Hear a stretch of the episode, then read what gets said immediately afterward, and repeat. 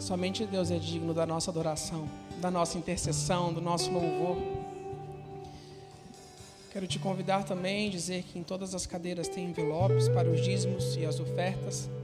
Como estamos nessa nova estrutura de igreja com as restrições, peço para que você traga aqui ao altar ao término do culto, para não fazer aglomeração aqui na frente, tudo bem? Mas na sua cadeira tem o azul, o, azul para dízimos e o envelope branco para ofertas. Essa é a nossa segunda semana com culto presencial e grandes coisas tem feito o Senhor no nosso meio, amém?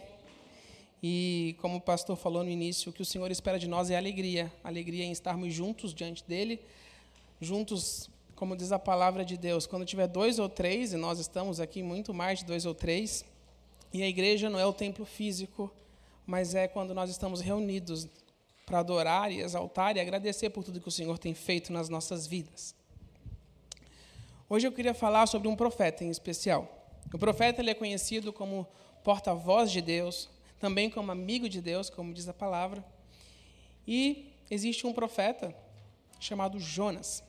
E hoje eu falarei sobre os capítulos 1, 2, 3 e 4. Os quatro capítulos de Jonas.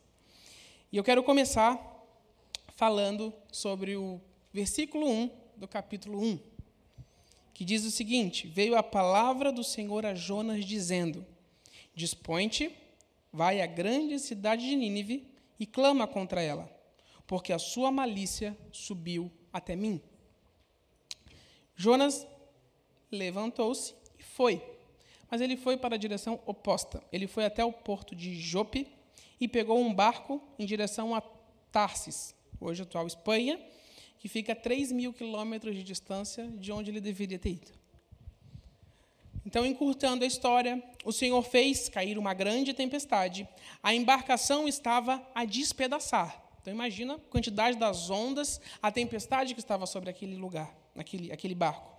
O barco estava a despedaçar, mas Jonas estava na parte de baixo do barco, como conta a palavra, e ele estava dormindo.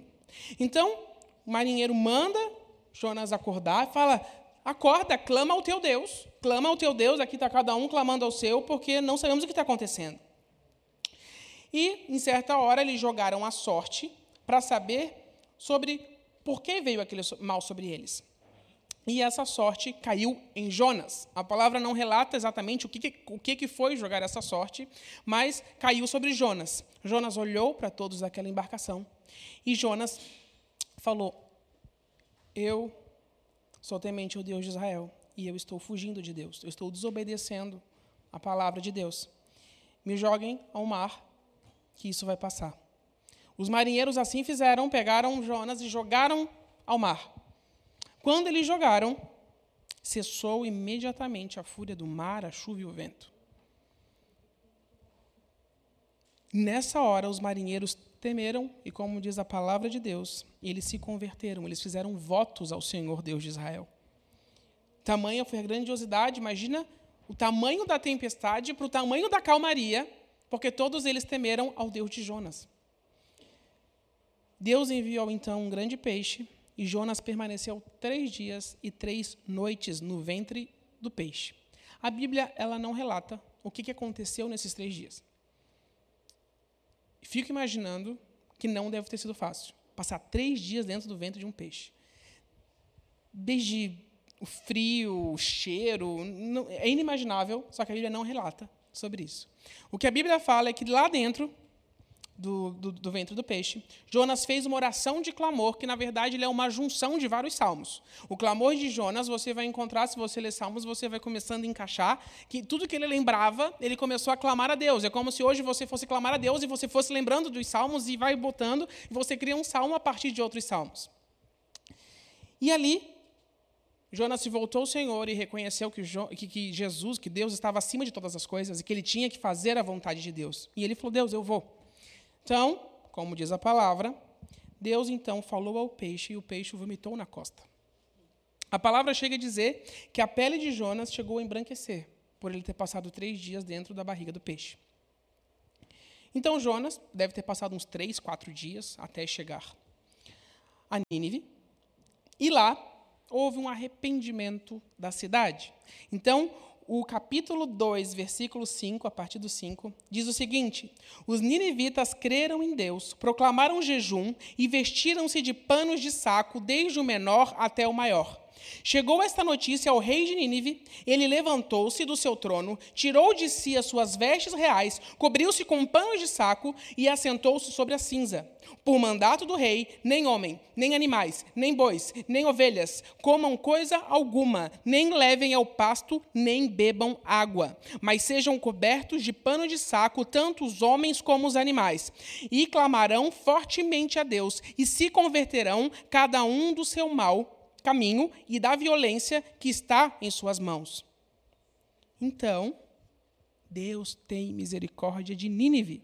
E lá no, no, capítulo 2, versículo 10, diz o seguinte: E Deus se arrependeu do mal que tinha dito que lhes faria e não fez.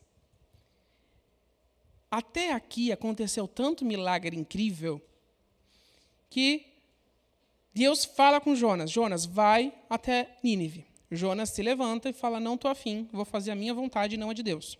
Vou até Jope, pego meu barco até a Espanha, até Tarsis. Deus faz cair a tempestade. Lembra a palavra fala: Deus fez cair a tempestade. Ele foi jogado ao mar. Os marinheiros se converteram. Ele não sabia que os marinheiros se converteram, porque ele foi jogado ao mar depois que teve a calmaria. Os marinheiros acham que ele tinha morrido. E ele não sabe que houve salvação entre todos que estavam naquele barco. Então, e, e aí depois disso, ele ainda era para ter morrido nas águas, mas o Senhor teve compaixão e misericórdia dele e fez um peixe comê-lo. Então, até aí, a gente já tem vários milagres, certo? E ele foi até Nínive e ele foi proclamando o que Deus disse para ele e a cidade inteira, do rei, do maior ao menor, se converteu. E isso foi incrível. Não, não, não. Deus simplesmente falou, vai, ele foi e ele fez. O Senhor fez através dele. Era para Jonas estar super feliz, certo? Errado. Lá no capítulo 4, 1, começa o descontentamento de Jonas. Com isso, desgostou-se Jonas extremamente e ficou irado. Não foi só triste, ele ficou irado. E orou ao Senhor e disse, 4, versículo 2: Ah, Senhor, não foi isso que eu disse estando ainda na minha terra? Por isso me adiantei fugindo para Tarsis, pois sabia que és um Deus clemente e misericordioso, tardio em irar-se e grande em benignidade, e que te arrependes do mal. Peço-te, pois, versículo 3, Ó Senhor, tire-me a vida, porque é melhor morrer do que viver. A cidade inteira se converteu porque ele saiu pela cidade falando. Ele ficou com raiva de Deus, porque ele queria ver a destruição de Nínive. E aí o Senhor, com muita misericórdia, versículo, capítulo 4, versículo 4. E disse o Senhor: É razoável a tua ira? Então Jonas saiu da cidade, versículo 5, e assentou-se ao oriente da mesma, até ver o que aconteceria com a cidade. A cidade se converteu, o rei se converteu. Deus fez através da vida de Jonas, mas ele saiu da cidade e ficou lá assistindo, porque eu quero ver destruição. Deus falou que ia destruir essa cidade e eu quero ver a cidade ser destruída. 4, versículo 6. Então fez o Senhor Deus nascer uma planta que subiu por cima de Jonas, para que fizesse sombra sobre a sua cabeça, a fim de livrar do seu desconforto. Enquanto Jonas dormia, Deus fez uma planta crescer sobre ele. E aí a palavra fala que Jonas se alegou em extremo por causa dessa planta. Ele ficou muito feliz.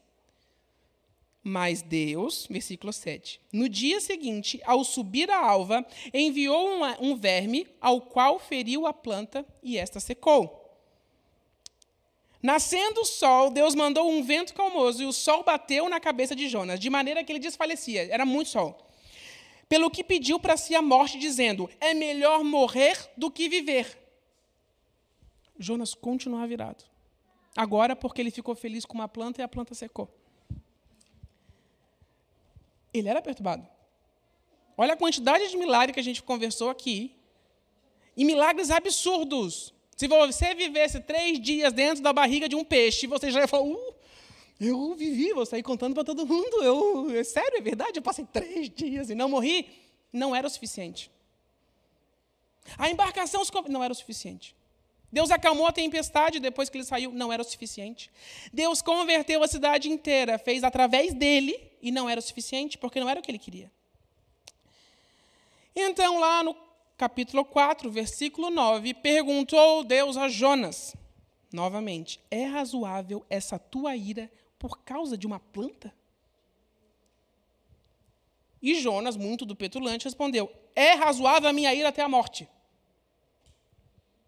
Então Deus, misericordioso como sempre, Deus fala o seguinte para Jonas: Tens compaixão da planta que não te custou trabalho, a qual não fizestes crescer, que numa noite nasceu e numa noite pereceu.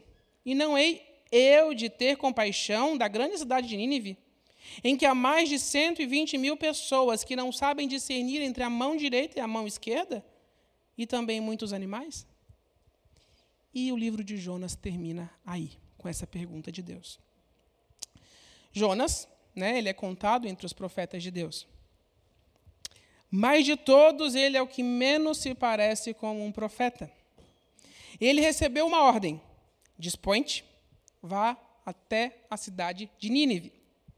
Jonas realmente se levantou. Quando Deus mandou, levante-se e vai. Ele se levantou e foi, saiu. Mas para a direção oposta. Foi para Jope, para um navio, para a parte baixa da embarcação, foi para o mar e, por fim, parou na barriga de um peixe.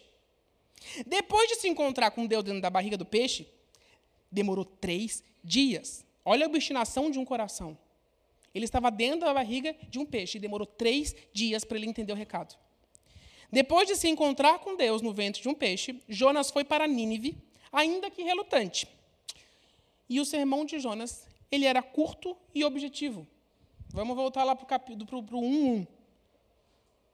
Dispõe-te, vai à grande cidade de Nínive e clama contra ela, porque a sua malícia subiu até mim.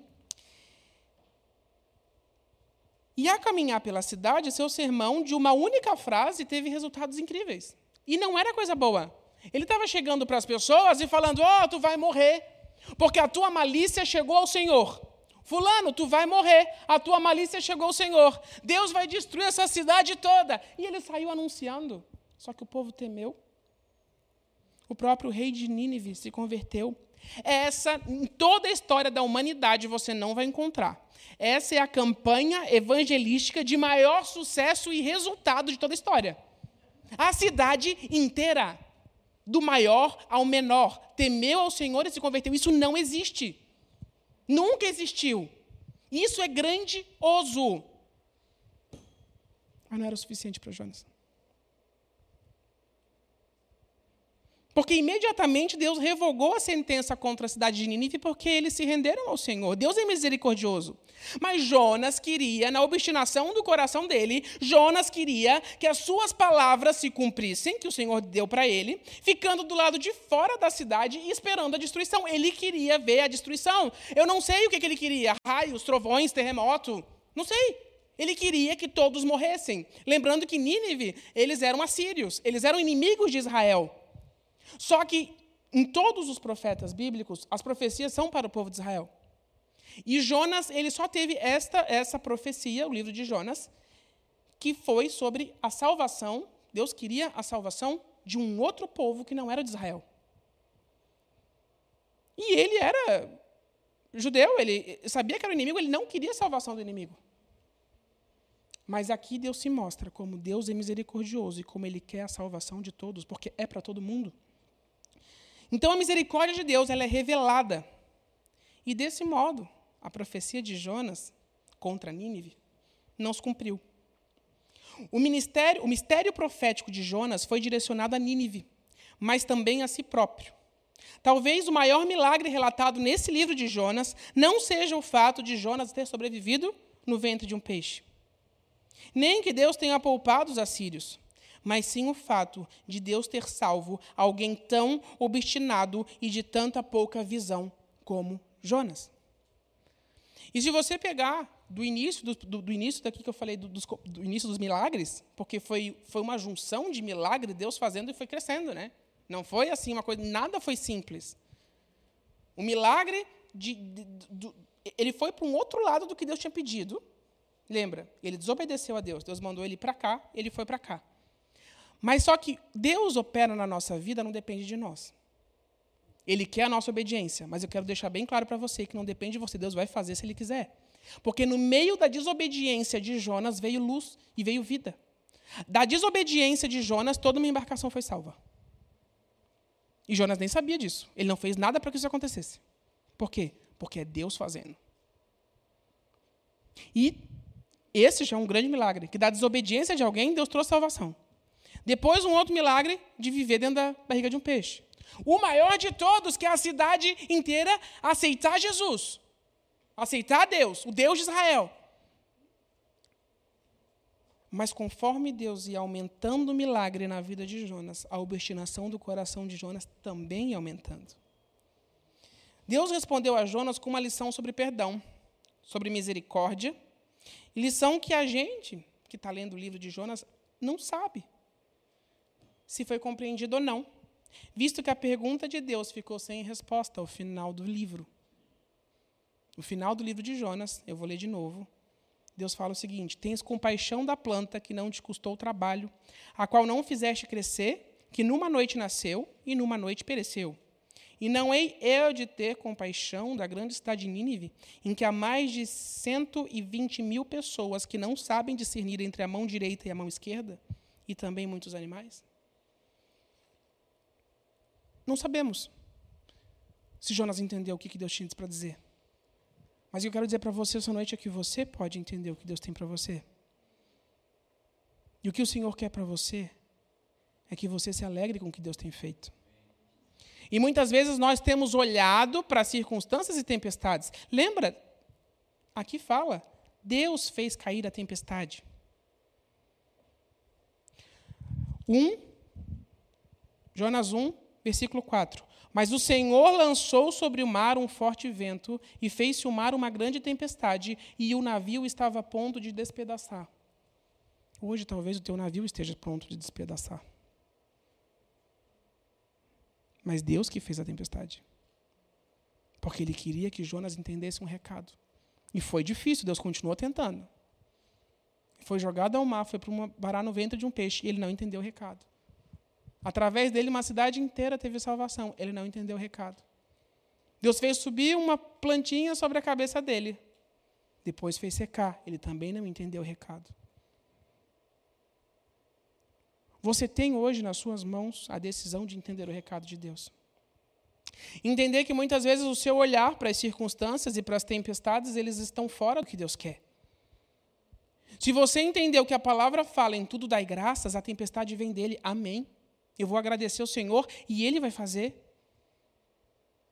E, aliás, Deus, Ele move na sua vida independente de você. Houve salvação para toda uma embarcação com ele desobedecendo a Deus.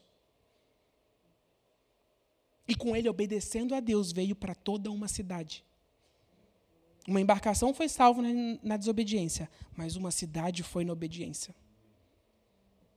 A obediência de Deus às nossas vidas, ela sempre vai ser maior e melhor. Só que nós vemos isso e achamos incrível. Uma cidade inteira converteu. Ele viveu dentro de um peixe. É tanta coisa incrível que acontece nesse livro, mas não era o suficiente. E às vezes hoje o que Deus está fazendo na sua vida não está sendo o suficiente porque a sua visão está errada.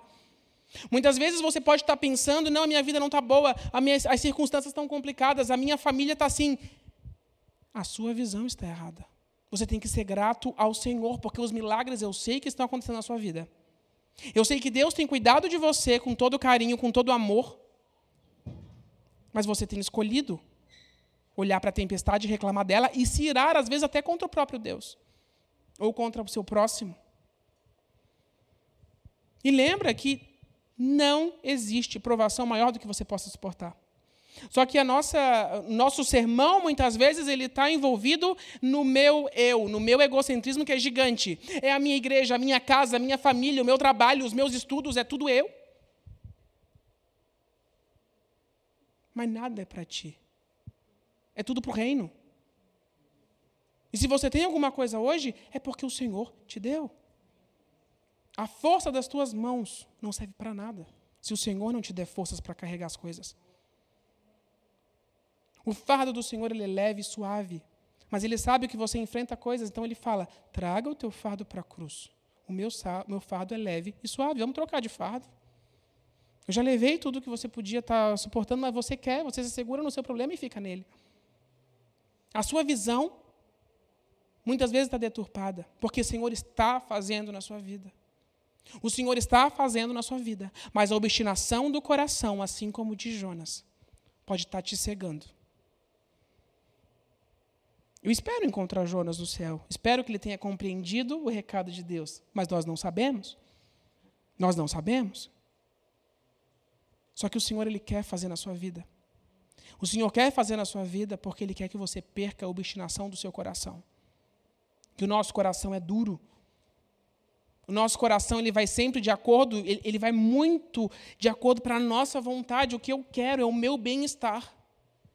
Hoje as coisas estão difíceis. O mundo está difícil. Por causa da pandemia, por causa da quebra de uma economia. O que, que essas coisas caem na nossa vida? Conforto humano. Ah, porque daí sem emprego eu fico ruim, minha, eu não sei consigo pagar minhas contas e sem isso. Isso tudo é conforto humano. Se você não ligar para o conforto humano, você não vai sofrer tanto. E Deus não veio à terra para te dar conforto. Deus veio para te salvar. E se você quer seguir os passos de Jesus, a vida dele foi muito difícil. Mas a gente quer Jesus e a gente acha que o Senhor tem a obrigação de nos fazer estar bem. Ele fala: Seja como eu sou. Olha o que Jesus passou. Ele suportou toda dor por amor. Suporte você toda dor por amor. E por amor a Ele, e dependendo de como for, pode ser por amor a pessoas. Quando perguntar, os discípulos perguntaram ao Senhor: Senhor, quantas vezes eu preciso perdoar? Sete vezes? Deus falou 70 vezes sete, no sentido de que você sempre tem que perdoar. Independente do que estão fazendo contra você, isso é ser parecido com Deus. Que a sua visão sobre o reino esteja na alegria da tua salvação. Lá em Salmo 51 diz o seguinte: Renova em mim, Senhor, a alegria da salvação. E Deus fala: você tem que escolher pela alegria todas as manhãs, quando a, a misericórdia de Deus se renova. Deus falou para a gente na semana passada: escolha pela alegria. Abra os seus olhos de manhã e fala: Deus, eu vou ser feliz no Senhor. Restaura a alegria da salvação em mim. Porque se você estiver alegre, independente das circunstâncias, você sim será o que a palavra de Deus fala: o povo mais feliz da terra. Só que não tem como nós andarmos como um povo mais feliz da terra se a gente não tem nenhuma disposição de estar feliz, se a gente está andando igual Jonas. Deus está fazendo, o milagre acontece, as coisas estão acontecendo, mas não é o que eu quero. Jonas ficou com raiva porque não era o que ele queria. Deus estava fazendo, mas não era do jeito, da forma e no tempo que Jonas queria. Pronto, ficou bravo. E eu sei que muitos aqui estão bravos, irados com pessoas e com Deus e com circunstâncias, porque não está acontecendo do jeito que você pensou, porque não está acontecendo da forma com que você imaginou. O jeito não é seu, o tempo não é seu. A forma não é sua. Se o Senhor quiser te tirar tudo para você aprender, Ele fará. E da tua desobediência, muitas vezes, pode sair vida ainda. Porque isso é a misericórdia dele sobre a sua vida. Então não reclame da tempestade. Olhe para a tempestade e lembre: o Senhor fez o dia bom, como o Senhor também fez o dia mau que nós não sejamos como Jonas. Mas deixe o Senhor usar o seu coração e a sua vida como Deus usou a de Jonas. Jonas foi uma lição para as nossas vidas, ele é uma lição muito forte.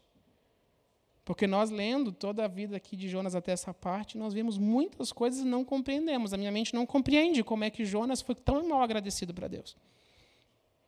Mas no meu dia a dia, quantas vezes eu não sou mal agradecido a Deus? No seu dia a dia quanto você não é e murmura, murmura, murmura, reclama, não é o que eu quero. Esquece, não é você que tem que querer. A, suas, a sua vida está nas mãos de Deus. Deixa Ele fazer.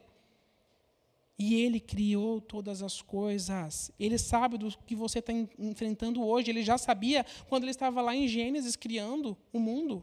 Onde estava você no firmamento, na fundação do mundo? Você não era nada.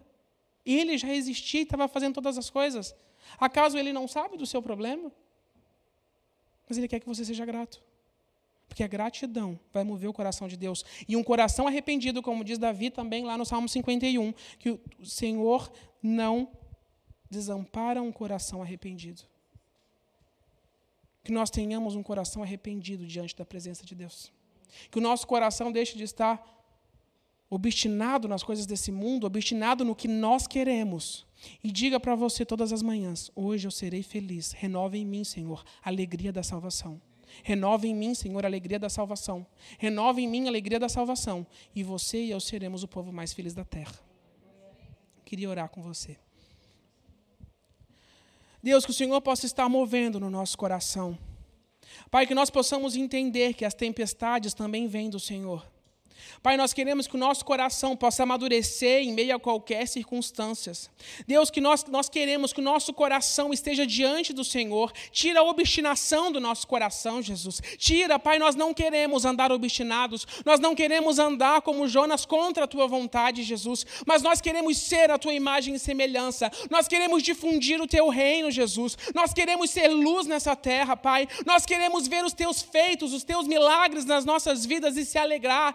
Deus, nós temos andado tão tristes nesse mundo, nós temos andado, Deus, reclamando tanto, mas, Pai, restaura em nós a alegria da salvação, restaura em nós a alegria da salvação, restaura nossas forças para continuar indo, continuar difundindo o Teu reino, Jesus. Nós queremos a Tua vontade, Pai, e da Tua vontade nós não abrimos mão, Jesus. Nós queremos o Senhor, Pai, restaure em nós a alegria, a alegria da salvação. Amém.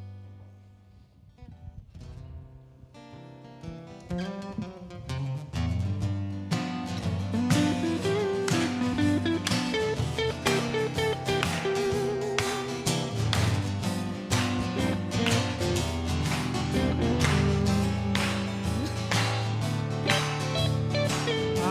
alegria está no coração de quem já conhece Jesus.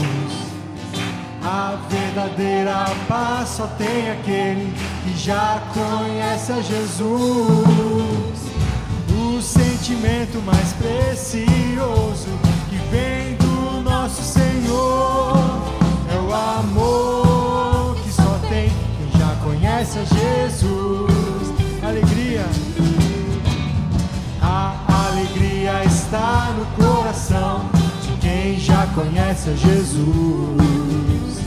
A verdadeira paz só